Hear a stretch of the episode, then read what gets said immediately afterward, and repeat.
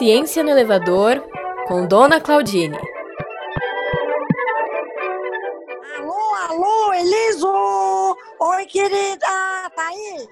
Oi, Dona Claudine, eu tô aqui, a senhora tá aí? Não, viu, eu tô, tô no inferno, não aguento mais essa pandemia louca. Eu quero passear, eu quero ir pro clube, eu quero ir na academia. Viu, deixa eu perguntar, você que é cientista bilíngue e tal, formada em Harvard, Universidade de Harvard, é, eu estava falando com meu marido aqui sobre banana, uns negócios de banana, que a gente quer fazer bolo de banana e tal. E aí eu peguei meu celular e começou a aparecer a receita de bolo de banana do nada. Ah! A senhora estão tá com me medo do quê? A senhora acha que está sendo observada? Eu achei muito estranho, Eliso, porque a gente fala uma coisa, começa a aparecer propaganda no, no Facebook, essas coisas. Meu, essa inteligência artificial tá muito louca, eu não aguento mais, eu não vou falar mais nada. É isso mesmo, Dona Claudine. Olha, pela voz, pelas coisas que a gente fala, pelo que a gente digita na internet, a inteligência artificial, os chamados algoritmos, né? Eles capturam tudo que passa nos nossos corações e nas nossas mentes. Mas tem uma coisa que é muito legal que a senhora vai adorar. O quê? É o seguinte- dinheiro.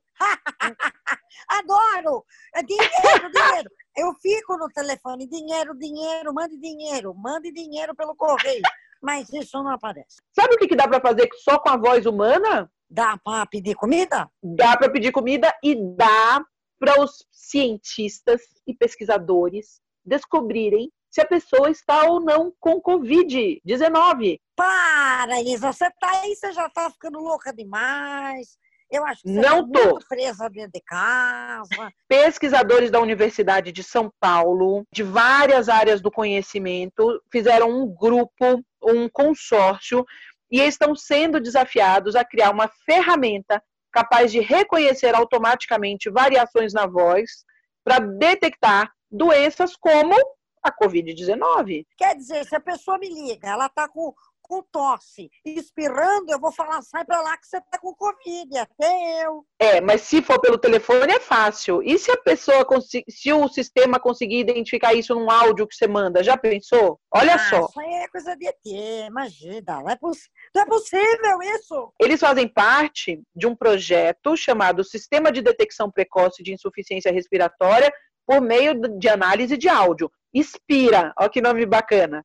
Que utiliza Como? justamente um sistema de inteligência artificial para comparar as vozes das pessoas infectadas pelo novo coronavírus com indivíduos saudáveis. Ele faz uma comparação desses áudios.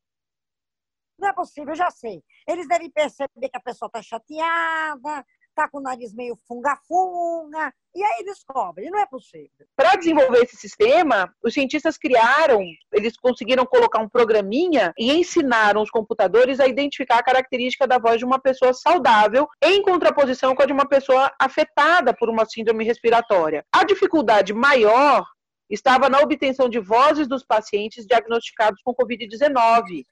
Mas eles conseguiram. Sabe quem contou isso pra gente? Um professor do Instituto de Matemática e Estatística da USP, que se chama Marcelo Finger. Ele é pesquisador e coordenador desse projeto. E ele disse o seguinte, que ele pediu ajuda para os enfermeiros, para os profissionais de saúde, para conseguir captar em áudio a voz das pessoas infectadas e, ao captar em áudio a voz dessas pessoas, conseguir identificar essas características da voz de quem está com Covid. Meu Deus do céu, se eu tenho uma tecnologia dessa aqui em casa, eu vou ficar o dia inteiro, a cada 15 minutos. Oi, eu tenho Covid? Não. Aí eu vou no banheiro, vai que eu peguei Covid no corredor. Oi, eu tenho Covid? Não. Aí eu vou no mercado. Quer dizer, no mercado eu não tenho. Vou... Tenho Covid? Não. Eu fico o dia inteiro perguntando se eu tenho Covid. Quando, quando eu compro isso aí? Onde eu compro? Onde eu compro? ainda não está disponível para vender no mercado e ainda também não está disponível para os médicos usarem na hora de fazer a análise dos dados, né, o diagnóstico de quem está ou não doente. Mas eles estão trabalhando fortemente nisso para transformar essa tecnologia num app, né, num aplicativo de celular, para os médicos usarem na hora de fazer o diagnóstico. Quando é que isso vai ser bom? Para fazer telemedicina, para fazer diagnóstico à Sim. distância, porque aí você não precisa ir até o consultório. Alô, tenho Covid? Alô, tenho Covid? Nossa, mas isso é muito bom. Gente, eu tô, em, eu tô embasbacada. Naquela, eu fico pensando, lembrando da minha época, que para mandar mensagem tem que ser por carta. Hoje em dia você pergunta para o computador, ele fala se você tem Covid. Você me avisa quando estiver vendendo isso? Aviso, pode deixar. Vai ser rapidinho. O tempo da senhora tirar o bolo do forno, que eu estou sentindo o cheiro de queimado daqui. Caramba! Mas você me ouviu falar também. Um beijo, deixa eu tirar o bolo de banana do forno. Tchau.